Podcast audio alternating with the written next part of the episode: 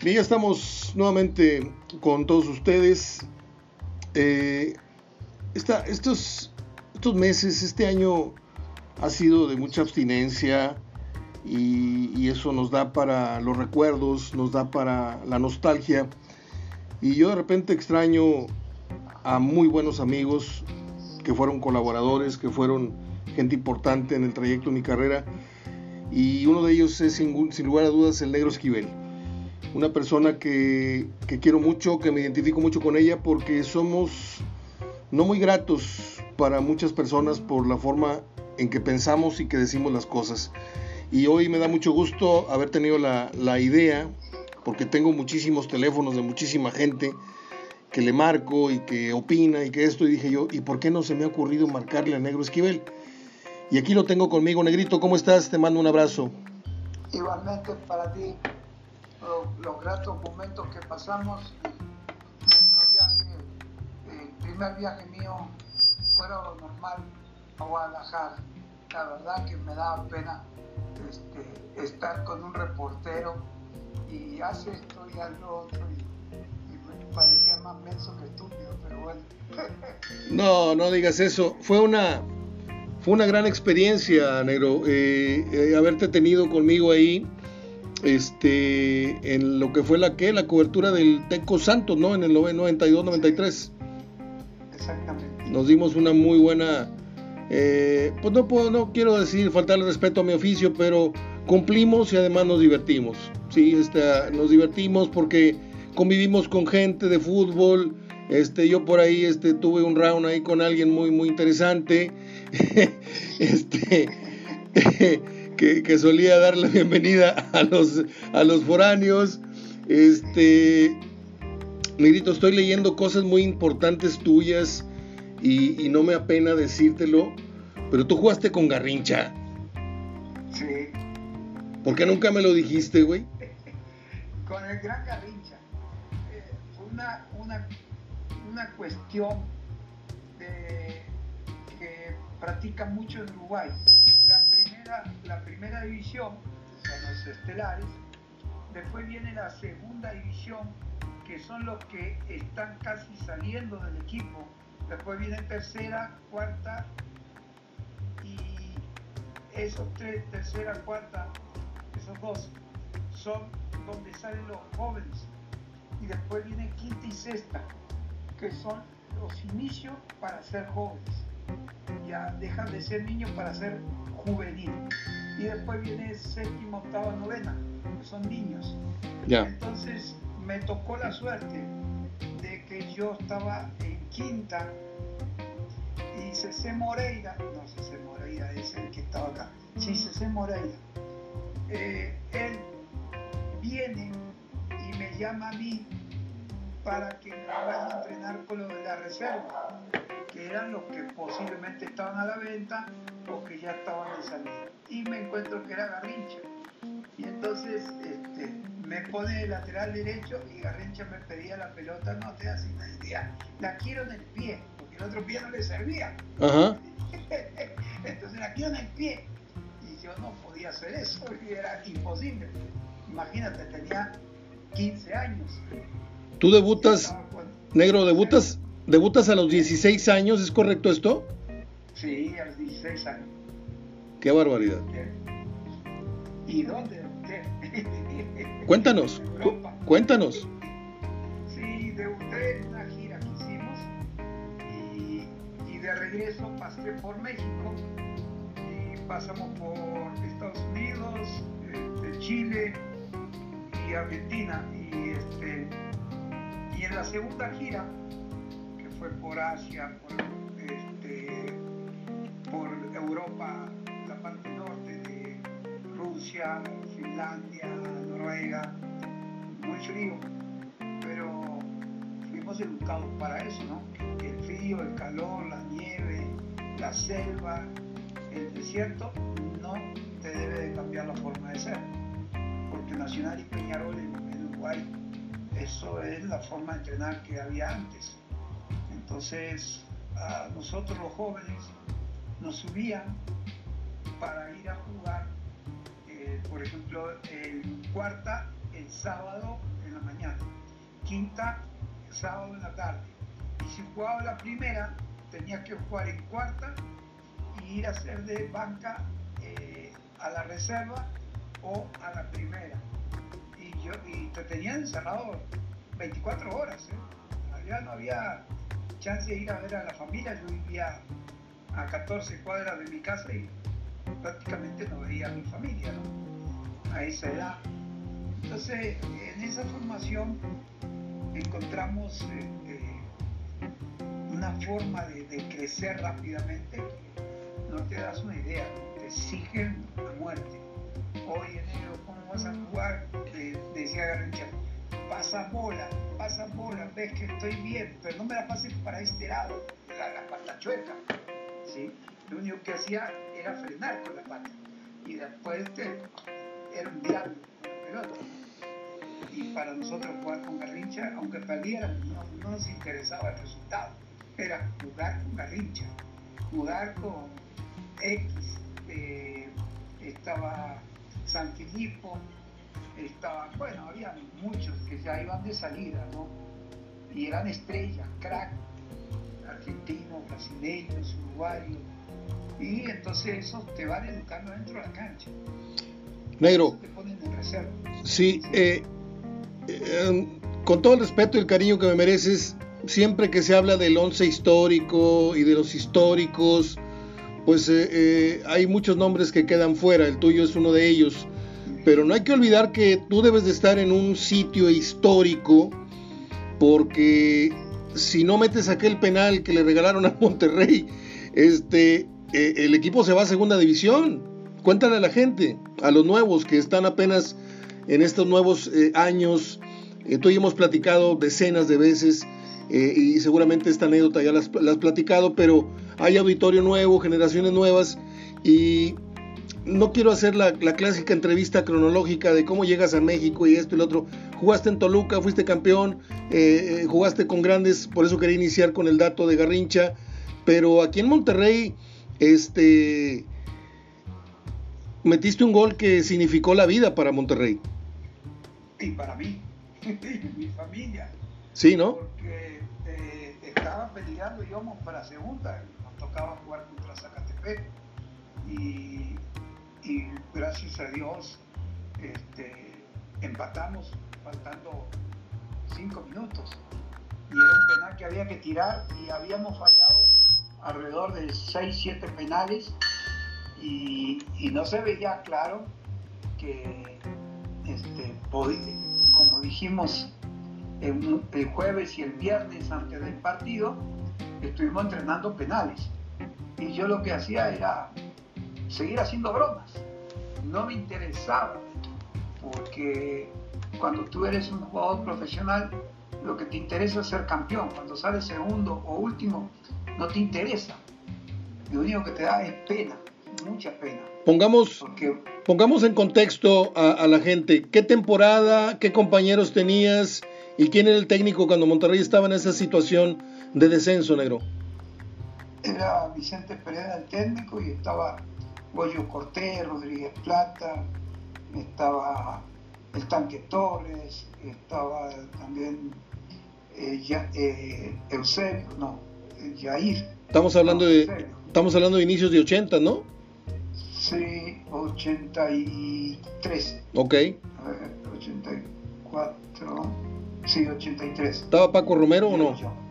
Paco Romero, sí, estaba Muy bien. García. Había un buen equipo. Eh, trajeron a, Mario Medina. Medina de, Toluca. Sí. Porque estaba Vicente Pérez. Sí. Y, y era un entrenador muy noble. ¿sí? y, se hizo mucha flojera porque ni la directiva, ni la, prensa, ni el público, ni el entrenador este, exigía. Y llegó un momento que agarramos la bajada de la montaña y no parábamos hasta, hasta que llegó Zacatepec gracias a Dios este, pudimos salvar ese partido que la verdad daba tristeza por el equipo que teníamos, ¿no? Este, estaba el paraguayo también muy bueno, eh, gran jugador, Calaportega, excelente jugador. Y, nosotros en el vestidor decíamos, ¿cómo perdimos? ¿Cómo podemos perder nosotros? No, no, no puedo entender.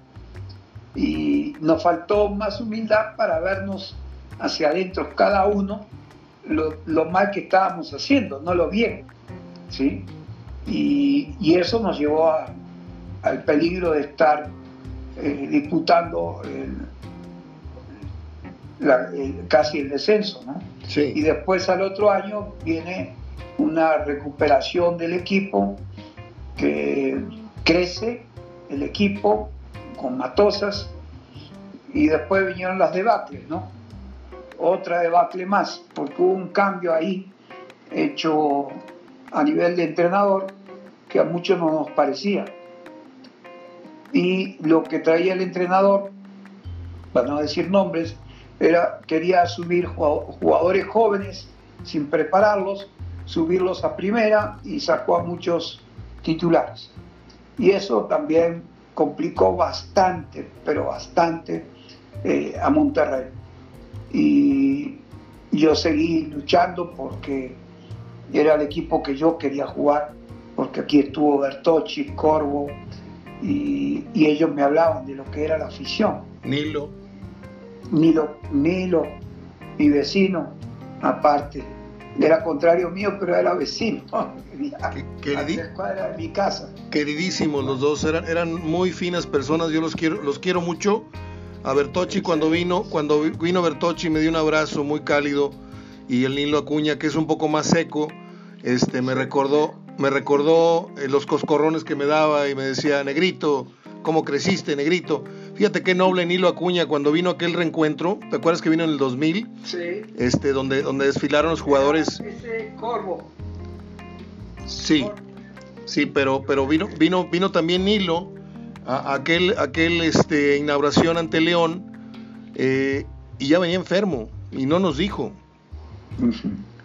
Sí. En, fin, eh, ¿juegas con Monterrey cuántos años, Esquivel? Tres años largos. el, cuarto lo jugué la mitad, porque jugamos un torneo ahí que salió medio raro y yo me retiré.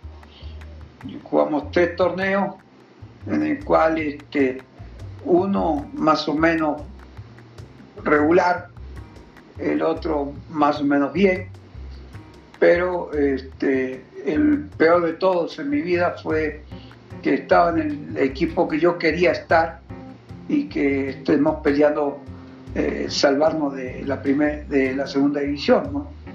Y yo no entendía eso, no, no me cuadraba en mi mente porque veía el esfuerzo que hacía la directiva, veíamos que la prensa nos exigía y, y no, nunca encontrábamos la verdad en nosotros mismos, ¿no? que era la falla. ¿Quién, ¿quién, era, ¿Quién era el líder en la cancha de ese equipo, negro? Rodríguez Plata, Jalapa siendo un novato, el tanque Torres muy exigente. Eh, Pero el bravo, el bravo eras tú en la cancha. Yo era el que gritaba. Sí, sí, yo, me acuerdo. Yo era el que gritaba. Yo, no, yo nací pues, con la mente de no puedo perder aunque sean mejores. Oye, Volvamos al penal porque no quiero que se me vaya el, recuerdo. Yo estaba atrás de la portería, sabes que yo vi el fútbol siempre a nivel de cancha por esos privilegios que tuve cuando mi papá y luego ya por mi oficio. Y le pegas un cañonazo a media... No, no, no, le mientas a la gente. Eh, fue, iba al medio de la portería. Por eso, por eso. Iba salpicando. y la cancha estaba bastante buena. iba dando botes. Fuerte, pero dando botes. No, fue, fue, de pasto, me dices. Eh, eh, eh, el, pasto iba a ras de pasto, pero iba votando, votó tres veces. Y, el chiste era que, que, cuando cobró el penal, yo agarré la pelota y la, abracé y todo el mundo me estaba tacoteando y otros los contrarios, ¿no? Y tranquilo muchacho, si es un ratito es una vacuna que ¡pum! y ya no te das cuenta y ya estás en segunda, así que puede hacer lo que quiera, manoseame, grítame, pero yo voy a tirar a gol y no sé para dónde. Y estaba y, y... al lado mío, que siempre era chistoso, sí. y dice, Nero, como siempre, ¿no? Sí, sí, sí, estoy totalmente de acuerdo contigo. Y, mentira, porque yo tiraba los penales ahí en los entrenamientos con Goyo Cortés y, ah. con Guama Cortés, pero iban para arriba, porque al lado, a mí me valía tres por. ¿sí? Pero ahí era importante, era que para mí, yo tenía a mi señora en la tribuna, en la platea de numerados, y, y a punto de nacer mi hija. Entonces estaba el doctor este, en la portería, pero de, con Goyo Cortés, eh, estaba eh, Pepe Sánchez, el, de tránsito de Monterrey, este, el doctor Guerrero Gárate, estaban varios ahí en la portería, esperando que yo tirara el penal. Loncho Montemayor. Loncho Montemayor también, ahí estaba. Paz descanse. Sí, y también el doctor Guerrero Gárate, que, traía a mi hija y este pero lo más chistoso fue después de tirar el penal, que yo no podía moverme y el árbitro me decía, te falta un minuto, porque un minuto y, y, y, 60 segundos no me sirve, termina el partido, estaba calambrado. Y yo corrió conmigo y, fue el, que me, el que me gritó para ir a tirar el penal. Y, todavía después vino y, me abrazó y, y en eso veo a Betín al final Betty, ¿Sí? y le digo, no me abraces, ve por una botella de tequila a ver cómo le haces. Métela en el cerrito porque nos vamos a chupar una botella cada uno, no se te equivoques.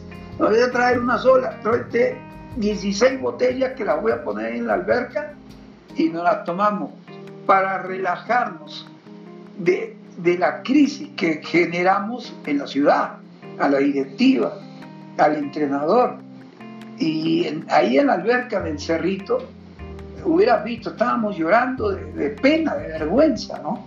¿En verdad? sí, sí, porque ¿cómo no te va a dar vergüenza? Eres el último lugar. No, bueno, es que hoy no lloran los jugadores de vergüenza, por eso te digo en verdad, porque no lo puedo creer. Hoy los jugadores pierden un partido, pierden un partido y al día siguiente andan en el centro comercial este, comiéndose un helado o un yogur eh, eh encantados de la vida, eh, ligando ahí con las novias o paseando a la familia. Hoy no hay ese, esa vergüenza profesional, Esquivel. No, pues allá ellos no, porque yo, yo era uno de esos, yo salía a comer, si empatábamos aquí es como perder, y si empatábamos fuera me daba un poco de vergüenza, pero si aquí ganábamos yo salía a comer y me valía tres quesos, porque sí por dentro uno tenía la vergüenza de que el equipo que te contrató es para salir campeón, para hacer una buena exhibición, ¿sí? Y no importa, solamente hay un campeón. Bueno, eso, para eso te contrataron, para ser el único campeón. Entonces, a mí de chico me inculcaron eso y, y por eso me agradó Monterrey.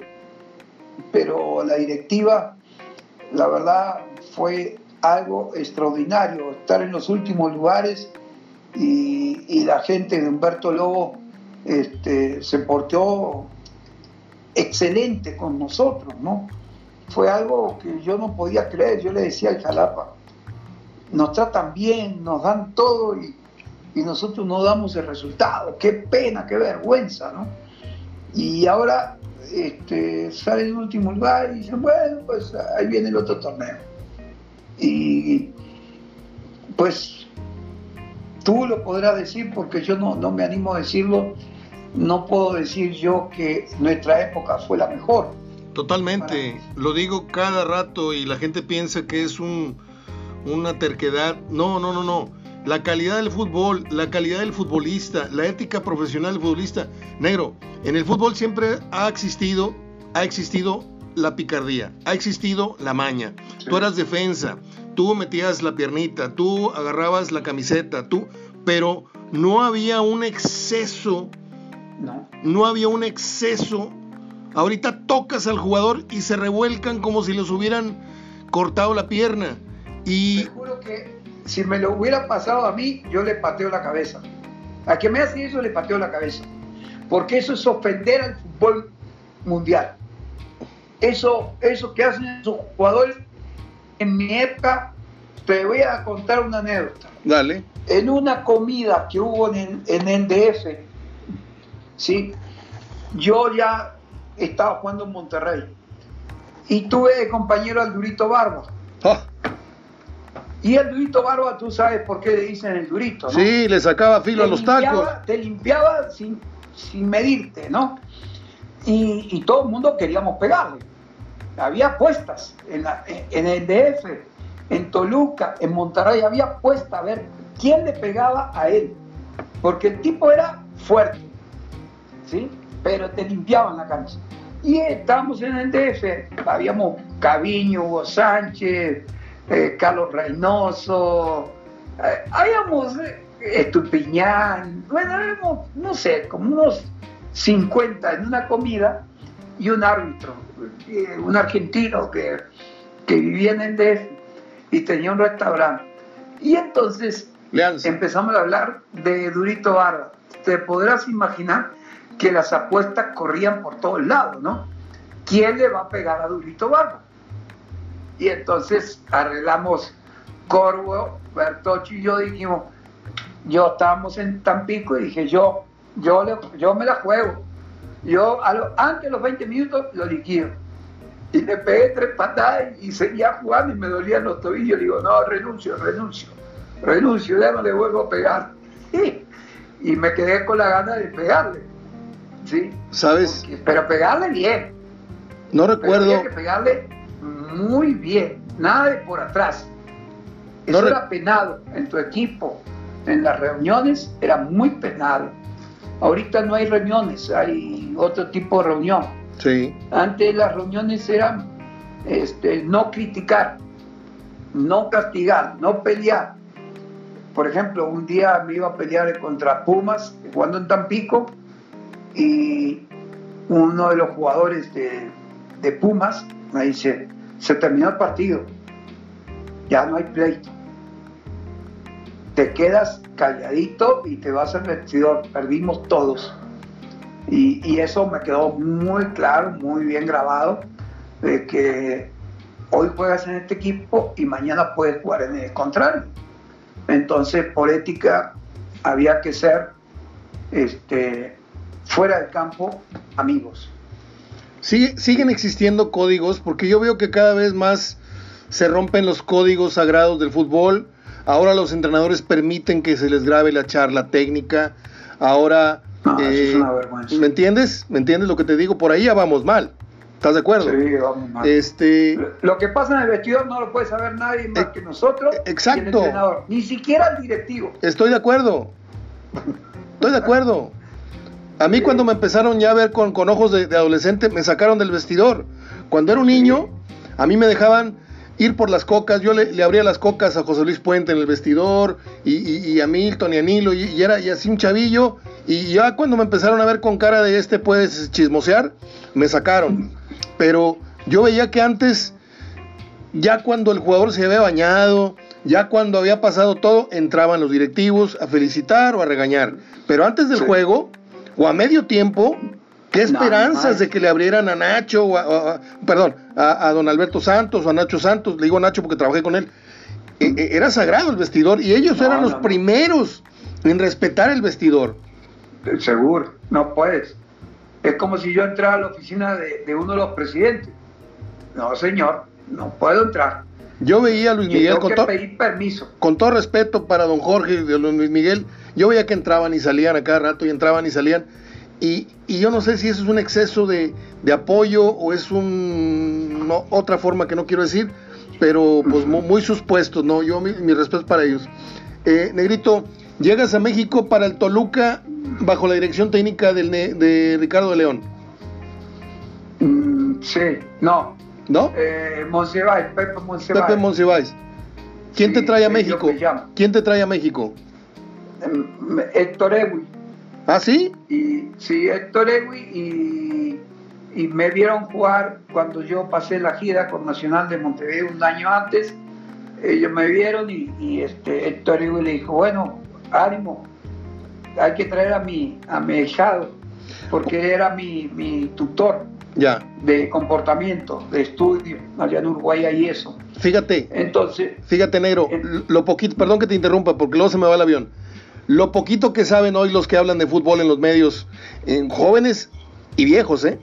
Cuando hablan de los grandes cañoneros del fútbol mexicano, ¿a quiénes citan? Al Tuca, al Pata, a Caviño, a- pero nadie habla de Eugi. Eugi tenía un cañonazo en la pierna izquierda impresionante y nadie lo menciona ni en las pláticas de café, negro. no, no saben, no saben. ¿Estás de acuerdo? fútbol cómodamente.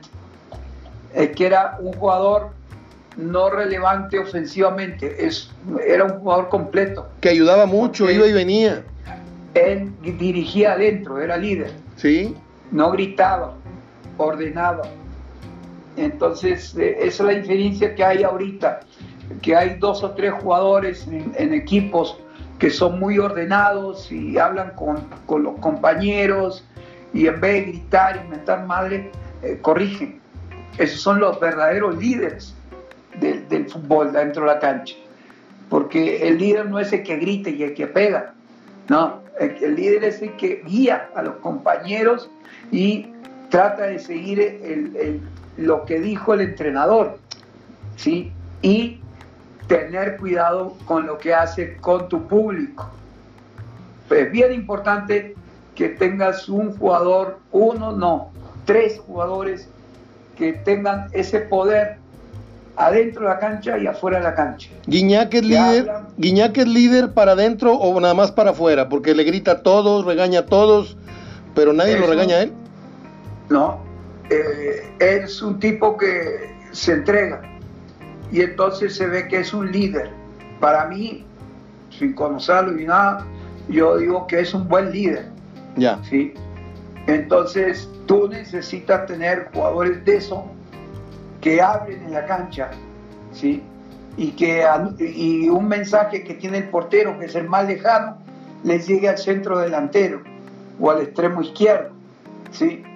Y entonces ese es eh, el, el que ayuda al, al entrenador, el líder que sigue guiando, improvisa, da órdenes, eh, te, te para para que no te metas en bronca con los jugadores contrarios o con el árbitro. O sea, hay muchas cosas que, que suceden con el, el buen hablar dentro de la cancha, ¿no? Hay unos que gritamos y golpeamos y hay otros que corrigen. Bien. Entonces tú llegas a México porque te trae Eugi. Llegas al, al Toluca del Morris Ruiz, de, de qué, de Lijín Cárdenas, de Moy, de Moy Figueroa, ¿de qué? Sí, muy Figueroa, sí. Me acuerdo muy bien de ese Toluca porque equipo... Fuimos campeones el segundo año. Sí, iba a Monterrey o iba a Tigres más adelante y caminaban y a veces por goliza, ¿eh? Toluca un día le metió un 6 a 0 al América un domingo que no se me olvida nunca. Eh, Sí, ahí jugué yo ese día, y me tocó marcar, echaron a dos de la América porque yo los, los picoteaba, los picoteaba y hasta que los echaron. Y este, me querían matar. 6 a 0 6-0 en nuestra cancha. con el Lijín Cárdenas ahí en la media cancha. Sí. Qué bueno era. debutando en esos tiempos. Qué bueno era el Lijín. Sí. Luego se fue a. Chivas, ¿no? Sí, pero era un jugador para selección. Totalmente. Y, sí, pero todavía en esos tiempos los jugadores mexicanos no sabían lo que es la selección, lo que es un mundial. Ya. Te lo digo sinceramente, no por como crítica, porque cuando me, me encontré en el año 70, nosotros con Nacional de Montevideo, dando la gira en Europa, y nos encontramos a la selección mexicana, y ahí, ahí, ahí empezamos a hablar. Y me acuerdo que yo no, mis compañeros hablaban con los mexicanos y decían, tienen todo para ser el mejor equipo de América, ¿por qué no dan más allá? Y ya cuando llego yo a Toluca, justamente las primeras cosas que decía yo es, no nos quedemos con tan poquitas cosas, vamos más adelante, tenemos que ganar más. Y justo viene Ricardo de León y éramos cinco uruguayos en el equipo, vino Matosa, Gacire, este, un chaparrito de defensor, Eu y yo, y agreguemos a Estupiñán. Va. ecuatoriano. Lo pusimos de nuestro lado. Sí. Y entonces el equipo con Ricardo de León empezó a subir, a subir, a subir y éramos imparables. Pero había reglas. Había reglas de vestidor. ¿Me entiendes? Que eh, no, era opinión del entrenador. Eran reglas que tomaba Matosas, este, Vicente Pereda, eh, Ramos, ellos, el Vicky Estrada, te ponían reglas y las tenías que cumplir, porque era el mandato del entrenador que le daba a ellos y ellos nos mandaban a nosotros. No, el fútbol de antes tenía muchas cosas. El de ahorita eh, no es por insultar, pero eh, son muy de Golpean y se hacen los muertos. Y el otro, un show, no lo tocan y se mandan llamar a asistencia, a la ambulancia y todo. Eh, eh, da, da, pena, ¿eh? Da pena. Y lo peor de todo, no puedo quedarme callado, la prensa le sigue el juego. La prensa es espantosa. Antes te gritaba la prensa y te mandaban al carajo. Ya. Y te, te, te tildaban de... Y todos hablaban mal de ti.